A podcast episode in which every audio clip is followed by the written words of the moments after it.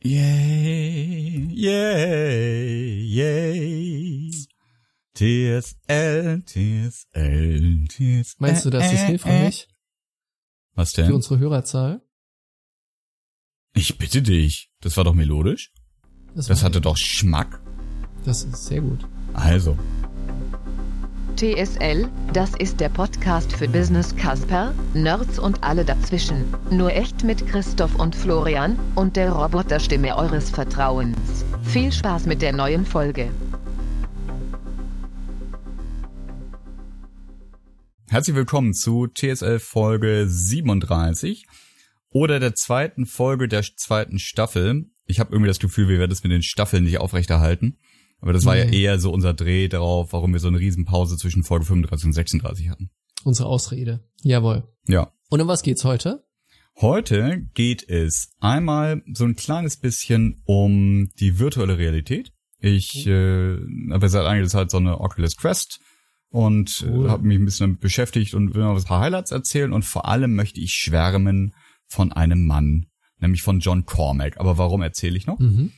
Dann möchtest du, glaube ich, was erzählen davon, warum das gut ist, aber auch nicht, dass Tesla jetzt nach Berlin kommt. Ja. Und ich habe am Schluss noch einen Buchtipp, der sich dann ausweiten wird zu Webseitentipps und Podcast-Empfehlungen und zu was man im echten Leben machen sollte. Großartig. Und das Ganze verpacken wir in roundabout 20 Minuten. Wollen wir das eins immer noch als Ziel setzen? Weil letztes Ja. Mal haben wir es ja so gerissen. Aber das, das Unbedingt. ehrenwerte Ansinn ist da, ne? das lag ja an mir, aber jetzt startest du ja so. und bin sehr gespannt auf die Oculus Rift. Oculus Ja, Quest. Oculus Ich komme Quest, aber total nicht pressure. hinterher. Ja, no pressure. Kann ich die mal sehen, wenn ich zu dir komme? Äh, Ja, also ich dachte, ich muss jetzt in die in Kamera Person halten. machen? Oh ja. Ja. zeig mal. Ja, warte, warte. Ich habe überlegt, ob es eine Möglichkeit gibt, das Ding aufzuhaben und, und in VR eine Folge zu drehen, aber das Mhm. übersteigt meine Möglichkeiten. Die sieht so auf den ersten Blick klassischerweise aus wie alle anderen, oder? Ja. So die, die ganze Form etc. ändert sich nicht mehr, oder? Ja, warte mal, ich muss hier erstmal wieder an mein Mikrofon sitzen, Mhm. sonst ist das alles eine Shitshow. Shitshow. Also, was ist eigentlich passiert? In 2019 ist für Virtual Reality, äh, zumindest für, die- für die, die Consumer-Varianten davon, die Normalo-Varianten von virtuelle äh, Realität, auf der Hardware-Seite einiges passiert. Und zwar haben die großen äh, Massenmarktanbieter HTC aus China und Oculus, die ja mittlerweile Facebook-Tochter sind, aus den USA, jeweils Geräte rausgebracht, die viel können, was bis jetzt nur Geräte konnten, die man an so einem Gaming-PC mit einem langen Kabel anschließen musste, ohne Mhm. dass sie den brauchen. Wie meinst du, ohne dass sie den brauchen? Ohne dass sie den braucht die Rechenpower. Gaming-PC brauchen. Also es sind drei Sachen passiert. Das eine ist, sie haben die Orientierung des Geräts im Raum in die Brille rein verlegt, die man sich auf den Kopf setzt. Früher gab es zwar auch schon so VR-Brillen, die äh, keine Kameras äh, im Raum brauchten, um zu funktionieren, aber die konnten sich nur quasi um sich selber drehen. Die konnten nur so wie dann Bewegungssensor im Handy sagen, wie sie gekippt und geneigt sind. Also drei Degrees of Mhm. Freedom, wie man Mhm. das nennt.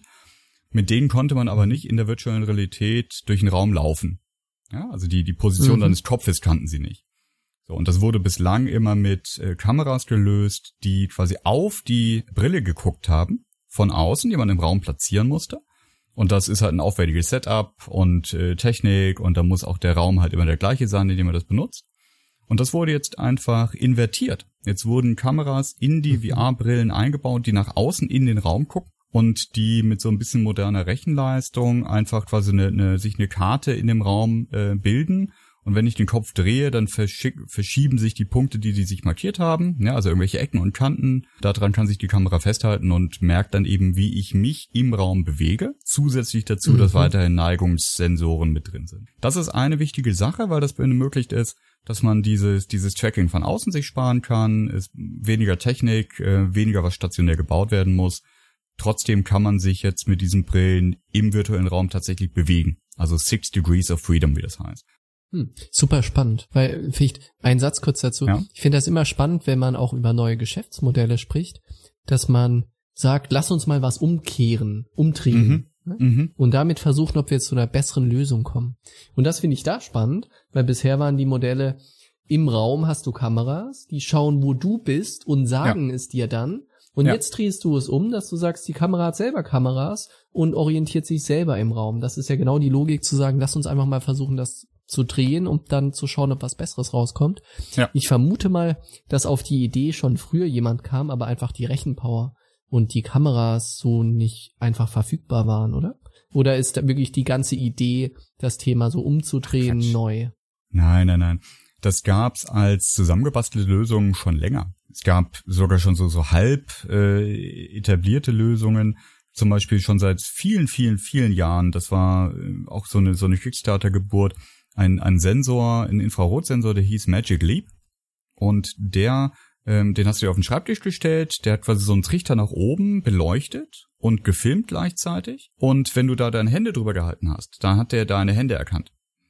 Und ähm, dann, also das war erst so, so eine Desktop-Anwendung, ja, also ich kann äh, im Computer Sachen steuern und äh, erkenne aus der Luft meine Hand. Und irgendwann, als dann die VR-Brillen äh, besser geworden sind, also diese ersten Oculus Rift und die es alles gab, also Entwicklerkits für nur einzelne tausend Dollars und nicht zehntausende Dollars, dann haben Leute angefangen, diesen Sensor, der eigentlich für den Desktop vorgesehen war, einfach an die Brille vorne dran zu kleben, sodass er nach vorne guckt und mhm. dann auf einmal was sieht und Hände erkennen kann, etc. So, das heißt, so gebastelte Lösungen gab es schon länger. Dass das so gehen kann, war klar. Aber dass es eben, also in Industrial Grade äh, für, für massenhaft produzierte Hardware so funktioniert und auch so zuverlässig funktioniert in allen möglichen Umgebungen, das ist dieses Jahr neu. Und dazu kommt noch, dass auch die Rechenpower, die in der Brille selber verbaut ist, äh, jetzt nochmal, ja, also, nee, andersrum, dass jetzt Rechenpower in den Brillen verbaut wurde. Du erinnerst dich vielleicht noch, es gab von Samsung diese Gear VR Brille, was eigentlich nichts anderes war als so eine Halterung für ein Samsung Handy. Ja. So. Genau. Reinklemmen. Ja. Genau, Handy, Handy reinklemmen. Mhm, so. Mhm. Und was äh, sowohl HTC als auch Oculus gemacht haben, war jetzt einfach Handy-Technik zu nehmen, was das Computing anbelangt, Akku etc. und haben letzten Endes in die Brillen Handys verbaut. Das heißt, da sind jetzt mhm. irgendwelche Snapdragon-Chips, Akkus etc. dabei und dadurch, dass die modernen Smartphones schon sehr leistungsfähig sind, auch was so GPO-Processing äh, anbelangt, geht's jetzt halt, dass du zwar noch nicht in genau identischer Qualität und und Rendering von allen möglichen Details, aber schon in sehr, sehr guter Qualität einfach die ganze Rechenpower, die die Brille braucht, in die Brille schieben konntest. Und dadurch, dass sie aber dedizierte Displays verbaut haben, ist auch die Optik besser als eben bei so, ich klemme mir mein Handy äh, vors mhm. Gesicht. Das heißt, die Oculus Quest ist komplett eigenständig. Yes. Ich brauche kein Handy mehr oder ähnliches, auf dem Processing stattfindet. Alles läuft in der Brille. Genau. Alles läuft in der Brille, mhm. WLAN angebaut, über WLAN hängst du das irgendwo im Netzwerk und äh, hast äh, wie zwei Controller in der Hand und äh, dann geht's los. Und selbst diese Controller wirst du ab nächstem Jahr nicht mehr zwangsläufig brauchen, weil das, was ich eben erzählt habe, diese Magic Leap Geschichte, ähm, mit dem gleichen Prinzip haben sie jetzt, also sind sie jetzt dabei und es wird wohl nächstes Jahr dann für, für alle live geschaltet, die Handerkennung über diese nach außen gerichteten Kameras so gut zu machen, dass für einfache Anwendungen es reicht, wenn das Headset deine Hände siehst, äh, sieht und dann kannst du eben mit einem Fingerzeig Knöpfe drücken, swipen, alle möglichen Quatsch machen. Und dann hast du wirklich nur noch dieses Headset als ein einzelnes Device, das du überall aufsetzen kannst, das überall selbstständig sich im Raum orientiert und dann kannst du loslegen und Anwendungen Virtual Reality machen. Und was machst du Schönes damit? Ich bin vor allem am Ausprobieren damit weil äh, wir uns das auf verschiedenen Projekten angucken, was damit jetzt möglich wird. Also die, die Hauptnutzen wenn man in den Oculus Store guckt, Oculus, also Facebook betreibt ja ein eigenes Ökosystem mit der Storefront äh, und, und Apps etc. So wie Apple und, äh, und, und Steam ist, ist ein Konkurrent, äh, Konkurrenzsystem. Steam VR gibt's eben auch. Das läuft dann aber nicht auf Oculus. Hm. Wenn du dir anschaust, was gibt's da für Apps und wie viel wird da gern gekauft, dann ist das irgendwie zu gefühlt boah, 70, 80 Prozent Gaming im Moment. Dann ist das danach der Teil Entertainment also irgendwie in VR die YouTube-App anschmeißen oder sich gemeinsam in VR Konzerte angucken, die gestreamt werden und lauter so Zeugs. Dann gibt es ein paar Apps, wo man mit Leuten zusammen interagieren spielen kann und Spiele spielen kann. Und last not least gibt es, also, also rein Medienkonsum klar, Lernen und Zusammenarbeiten ist, was jetzt die kommerziell verfügbaren Massenmarkt-Apps anbelangt, der kleinste Teil. Ist aber natürlich auch, was so die, die gesellschaftlichen Auswirkungen anbelangt, eigentlich der spannendste Teil. Weil eine immersive Spielkonsole, schön und gut. Aber richtig spannend ist ja eigentlich, was, was kann das auch verändern, damit wie Leute in, ja, miteinander remote arbeiten, was kann das verändern, wie man lernt, etc. Und was ist deine Einschätzung gerade zu diesem zusammen virtuell arbeiten? Was ja schon seit mhm. ich, Jahrzehnten immer wieder ein Thema ist, gerade mhm. als die ersten Videoconferencing-Systeme aufkamen, mhm. dass die Vorhersagen da waren, ab jetzt muss keiner mehr durch die Gegend reisen. Das ja. Gegenteil ist der Fall, wir reisen viel mehr durch die Gegend. Also die Kollaboration mit so einem VR-Headset auf, das wird meiner Meinung nach noch dauern, bis das in, im, im echten Leben quasi bei ja, no, normalen Menschen in Büros angekommen ist. Das liegt zum einen daran, dass diese Headsets, auch wenn sie jetzt eben nur noch ein Device sind, das du dir aufsetzt, die sind immer noch halt so ein, so ein, so ein Toaster vorm Auge. Die sind immer noch vergleichsweise schwer, die sind bulky. Du hast zwar, zwar irgendwie so einen Durchsichtmodus, aber das ist, das ist alles noch ziemlich, hm, das ist schrubbelig in der Handhabung. So. Ja. Und äh, ich habe ein Video verlinkt in den Shownotes tsl.fm slash 37, wo jemand mal versucht hat, eine Woche lang in VR zu leben. Also der hat eine Woche lang das Headset nicht abgesetzt. Der hat zwischen mehreren Headsets hin und her mhm. gewechselt, aber eine Woche lang VR mhm. angehabt. Und mhm. schaut euch das einfach mal an und dann ist ganz klar, warum das auch im Büro nicht acht Stunden am Tag äh, so sein wird. Ja, und auch die, mhm. die Bildqualität und der Stress, den das für das Auge im Moment noch ist. Man muss schon ab und an mal Pausen da drin machen. Und es gibt zwar heute auch schon funktionierende Software-Tools, wie man miteinander sich in virtuellen Räumen treffen kann. Und dadurch, dass die bald Handerkennung haben, die ganzen Dinger, kann man auch bessere Gesten machen, ja, und kann ja einen Finger zeigen oder winken oder, oder das Okay-Zeichen geben. Aber man sieht keine Gestik und kein, also man, nee, man sieht keine Mimik. Ja, weil die Dinger äh, zeigen dir nicht an, also die, die tracken heute noch nicht, äh, zumindest die kommerziellen Dinger nicht, wie deine Augen gucken, und mhm. äh, dadurch, dass du so einen Toaster vor dem Gesicht kleben hast, sieht auch niemand, ja. dass du lächelst. Ja. und das heißt, du, du hast immer nur Avatare, die sich gegenseitig im virtuellen Raum begegnen. Du hast die Stimme mhm. wie in einer Telefonkonferenz, du hast so ein bisschen mehr rumfuchteln. Und wenn Ingenieure zusammen 3D-Modelle äh, modellieren, dann mag das heute schon viel Sinn machen. Aber für so ein Business-Meeting, ja, wo mir wichtig ist zu sehen, wie du gerade guckst, ob du aufmerksam bist, ob du dabei bist, ob du das schön, ne? ähm, wird es noch längere Zeit nichts sein. Interessant. Es erinnert mich ein bisschen an ein anderes Thema, und zwar selbstfahrende Autos. Ich hatte hm. mal ein sehr interessantes Interview gelesen, so mit einem der Top-KI-Experten, die bei Tesla und Co. an den Systemen arbeiten. Und da war die Aussage, so im Grundsatz jetzt erkennen, geht da ein Mensch über die Straße, ist nicht das Problem, ne? Das mhm. ist gelöst. Aber zu erkennen, wie eigentlich Menschen untereinander ohne große Handzeichen und Co. kommunizieren. Mhm. Jemand schaut, stockt kurz. Mhm. Dieses, ne, zu merken, will der wirklich über die Straße gehen oder hält er jetzt an?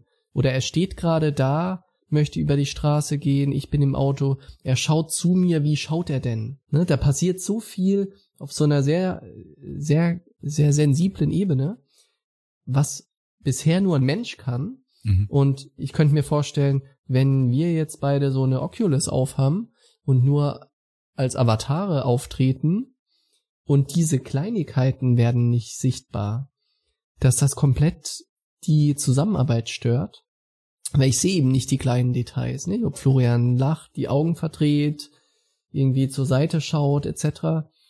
Das sehe ich alles nicht und ich könnte mir vorstellen, dass das ein ziemlicher Killer ist, wenn es wirklich um so vertrauensvolle menschliche Zusammenarbeit geht. Ne? Mhm. Und auf der anderen Seite kann ich mir vorstellen, wenn es darum geht, wir zwei schauen uns das neue Bauteil für irgendeine Brücke an, dass das total der Vorteil ist, ne? weil du sagst, okay, wir müssen das Ding nicht erst produziert haben, um mehr ein Gefühl dafür zu kriegen, wie es eigentlich aussieht, funktionieren kann. Genau, also dieses ganze Thema der, der Immersion, das heißt, also ich, ich bin wirklich in einer anderen Umgebung ja, also ich, ich, ich fühle mich, als wäre ich woanders, ich fühle mich, als, als würde ich was an, an anderes erleben.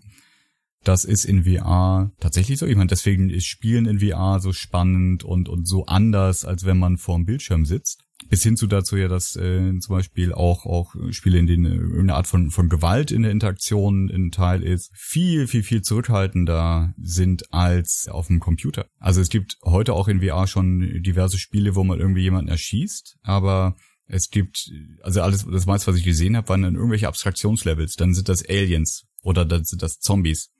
Mhm. Ähm, weil, also so angelesenes Wissen, ich habe es nicht selber ausprobiert, aber offensichtlich wirklich, wirklich eine angsterregende Erfahrung in VR, in einer, in einer sich realistisch anfühlenden Simulation, auf jemanden zuzulaufen und ihm im Messer im Bauch zu stechen. Mhm. Ähm, womit Spieler in, in normalen, in Anführungszeichen, First-Person-Shooter-Spielen irgendwie kein Problem haben. Also es ist wirklich, der, der Effekt ist, ist krass. Ich glaube, das, das wird noch ganz, ganz spannend werden, was da alles herumkommt. Aber eben für dieses Thema Zusammenarbeiten, ja, es ist kein Showstopper, sich damit zu beschäftigen. Aber es wird noch lange Zeit nicht dramatisch besser werden, zumindest im, so, bei so normalen Business-Casper-Meetings, wo es eben nicht um irgendwelche 3D-Modelle geht, ähm, als eine Telco. Top. So, aber du hattest das eben schon von Tesla. Tes Tesla. Ja. Lass uns doch mal Tesla. über Tesla sprechen. Ja, Tesla. Die, die kommen jetzt Tesla. nach Berlin, ne?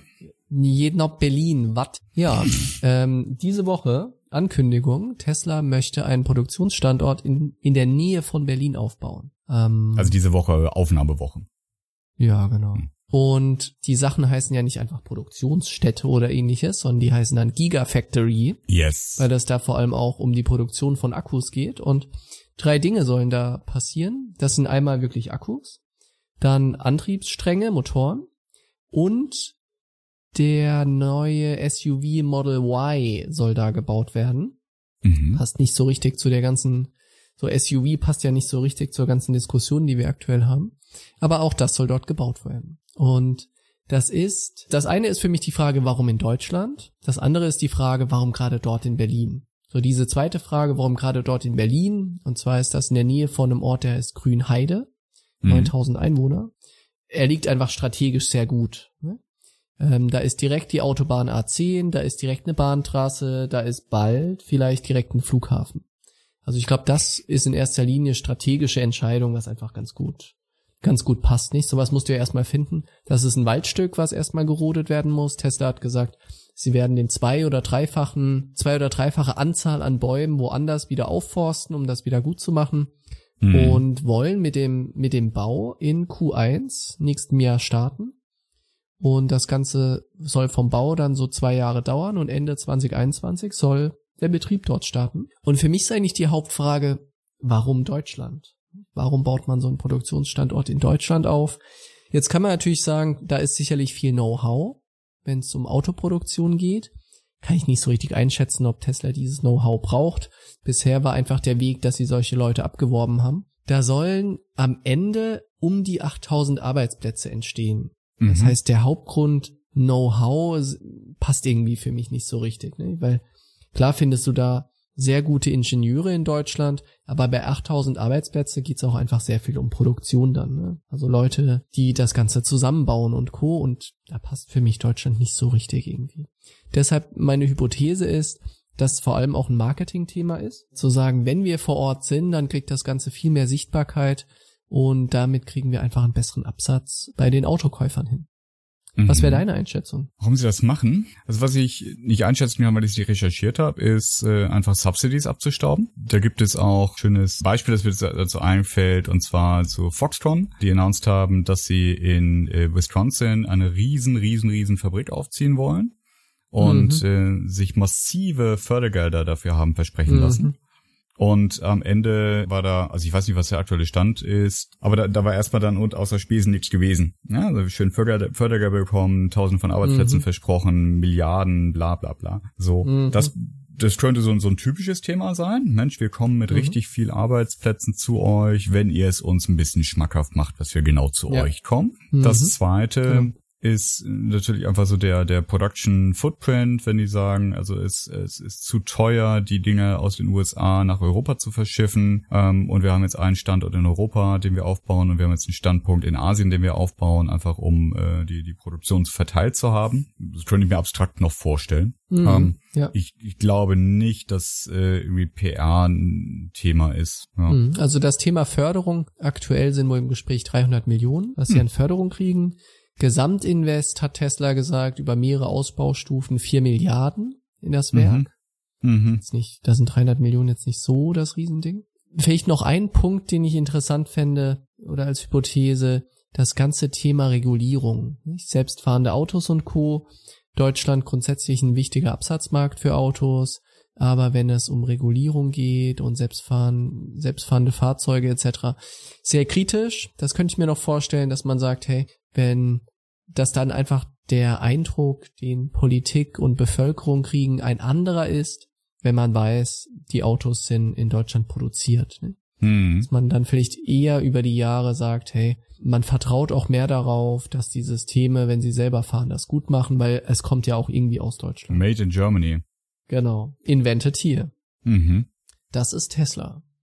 Ich finde das sehr spannend und ich bin wirklich gespannt, ob es dann in Q1 losgeht, ob dort wirklich gebaut wird oder ob das jetzt, wie es Elon Musk ja manchmal macht, einfach einfach mal fett was raushauen und ja. dann verschwindet das relativ schnell wieder. Äh, ich habe ja irgendwann mal so eine, so eine Biografie gelesen oder eine Biografie über ihn. Ich weiß nicht, ob mhm. sie autorisiert hat. Da ist mir so im Gedächtnis geblieben, dass er sagt, na ja, also wenn ich was announce, das kann halt schon sein, dass das halt immer ein bisschen länger dauert. Aber die positive Wirkung, dass ich das einfach mal announce und dass ich eine Deadline rausposaune, mhm. die halt auch vollkommen absurd ist, die ist so groß, dass ich das lieber mache, als äh, mich zu bemühen, dass es besonders realistisch ist. Weil meine mhm. ganze, die ganze Company dieses Announcement dann hört und sagt, ach du Scheiße, wir müssen mhm. richtig ranklotzen. Und ich meine, das ist ja alle, alle äh, Musk-Companies sind ja nicht dafür berühmt, dass irgendwie Work-Life-Balance so weit im Vordergrund steht. Mhm. Mhm. Ja, sondern hey, wenn du die Welt verändern möchtest, dann musst du halt irgendwie 24-7 dafür arbeiten. Mhm. Und ähm, ich glaube, dass das jetzt auch nicht anders ist. Ne? Ja. Er hat halt eine, eine, eine ganz tolle, also was heißt die toll ist eine Wertung, eine, eine, eine riesige PR-Maschine ja mittlerweile um sich, um seine Person, die oft mhm. gut funktioniert, ja, diese ganzen wir fliegen zum Mond und wir fliegen zum Mars und guck mal die neue Rakete und ist die nicht schön und groß und guck mal, wir machen ja auch Laster mit, äh, mit Batterien. Ähm, dann kommen zwischendurch mal so Fuck-ups, ja, wie dieses, ah, das sind irgendwie mhm. Kinder in einem, in einem, äh, in einem, ähm, in der Untergrund, in, in einer Höhle gefangen ja, ich komme hier, wir, wir Tesla-Engineers, wir nehmen jetzt so eine, so eine Booster-Hülle und wir machen da ein Gefährt draus und ich komme jetzt zu euch und mach das. Ja, also wo mhm. ein riesen Shitstorm dann draus geworden ist, mit persönlichen mhm. Beleidigungen und Anfeindungen und, und äh, Gedöns. Ähm, wenn man mal von diesen, diesen Auswüchsen dieses Personenkults und dieser, dieser Person selber absieht, dann funktioniert das ja anscheinend ganz gut dass er halt immer wieder an diese, dieses bombastische, dieses grandiose, mhm. dieses Science-Fiction-artige äh, nach vorne stellt. Halt die Gigafactory und nicht Werk 17. Ja, genau. genau. Wir sind gespannt. Wir sind gespannt. Florian, du hast noch ja. ein Buch für uns. Ich habe noch ein Buch für uns. Und zwar ist das Buch, äh, das heißt Sprint. Mhm. Und ähm, das ist äh, geschrieben von ähm, Ex-Googlern oder Ex-Google-Venture-Leuten, Jake Knapp, John Zeratsky und Braden Kowitz heißen die. 2016 erschienen, also jetzt schon ein Klassiker. Und die Kurzfassung ist, dass das, äh, das Buch erzählt ähm, und, und, und zeigt, also wie Non-Fiction, äh, was für eine Methode die sich ausgedacht haben, um in kurzer Zeit mit Startups, auch mit etablierten Unternehmen, von einer groben Idee, was Neues zu machen, hinkommen zu einem verprobten Prototypen und einem guten Startpunkt für ein echtes Projekt. Der Sprint, also das Stichwort dazu, wenn man das googeln möchte, ist Design Sprint, Design Sprint. Das war ursprünglich, war das mal so eine Abfolge von fünf Tagen. Die haben sich das nicht patentieren lassen, sind aber die Urheber des Ganzen. Mittlerweile gibt es auf der Welt diverse Leute, Firmen, Freelancer, die sagen, wir machen Design Sprints nach eigener Methodologie. Und ich bin da drauf gekommen, ich glaube, ich habe da schon noch irgendwann mal in irgendeiner Folge von erzählt, ich halte das jetzt kurz, über eine Bude in Berlin, eine Agentur, die heißen AJ und Smart. Und die haben sich das genommen, haben auch mit diesem Jack Knapp, dem Autor, zusammengearbeitet und tun das auch immer noch und haben gesagt, Mensch, das ist doch was, äh, was insbesondere eigentlich für etablierte Firmen, für große Firmen ähm, eine tolle Methode ist, um intern Innovationsthemen schneller voranzukriegen und schneller einen Henkel dran zu kriegen, was man eigentlich machen sollte mhm. und in welche Richtung das Ganze gehen soll und haben das runtergedampft nochmal auf vier Tage und gesagt, pass mal auf, zwei Tage lang schließen wir euch in einem Raum ein, ohne Devices, mit äh, ganz viel Material, mit ähm, Whiteboards äh, und einer Uhr und dann bauen wir äh, im dritten Tag für euch ein Dummy, für was auch immer wir jetzt äh, uns vorgenommen haben. Am vierten Tag machen wir User-Testing, schauen, was bei rumkommt, dokumentieren das Ganze und haben dann halt von einer groben Idee hin zu einem verprobten Mini äh, mit echtem User-Feedback einmal die ganze Kette durchlaufen, die normalerweise, auch wenn man irgendwie agil unterwegs ist und schnell Sachen anschieben möchte, Wochen dauert, manchmal Monate. Was sind denn, also ich muss ehrlich sagen, Design Sprint und Co. Ich habe es nie so ganz verstanden, was wirklich der methodische Teil daran ist. Ich habe verstanden, dass man, dass man schnell Dinge ausprobiert und Co. Ne? Aber was so wirklich die Methodik dahinter ist, war mir nie ganz klar. Die Methodik ist ein, ein Best-of eigentlich aus ganz viel, was aus der Design Thinking äh, Schule kommt. Und es ist ein, ein ganz, ganz enges Gerüst an Vorgehensweisen. Das heißt, so, so ein, ein Sprint ist unterteilt in ganz viele kleine Schritte, deren Abfolge man variieren kann, aber sie haben quasi einmal so wirklich so ein Backrezept dazu entwickelt und sagt, also geh das von, von hier nach da durch und mach, mach es nach dieser Art mit diesen Methoden. Und ein, eine Kernidee des Ganzen ist, gemeinsam alleine zu arbeiten. Das heißt, wir setzen uns nicht zusammen und erzählen uns gegenseitig unsere Meinungen und diskutieren und diskutieren und diskutieren, sondern es gibt immer wieder ganz viele Phasen, wo jeder für sich arbeitet, also für sich an einer, einer konkreten Fragestellung, in der wir gerade sind, arbeitet und dann eher Sachen verschriftlicht oder Sachen malt, aber für sich still arbeitet. Und dann kommt da drauf eine Phase, wo wir das, was erarbeitet wurde, Transparenz machen. Transparent machen für die ganze Gruppe. Wir hängen es an die Wand. Ähm, wir stellen es einander vielleicht noch kurz vor, aber oft reicht es einfach, die Sachen dann aufzuhängen.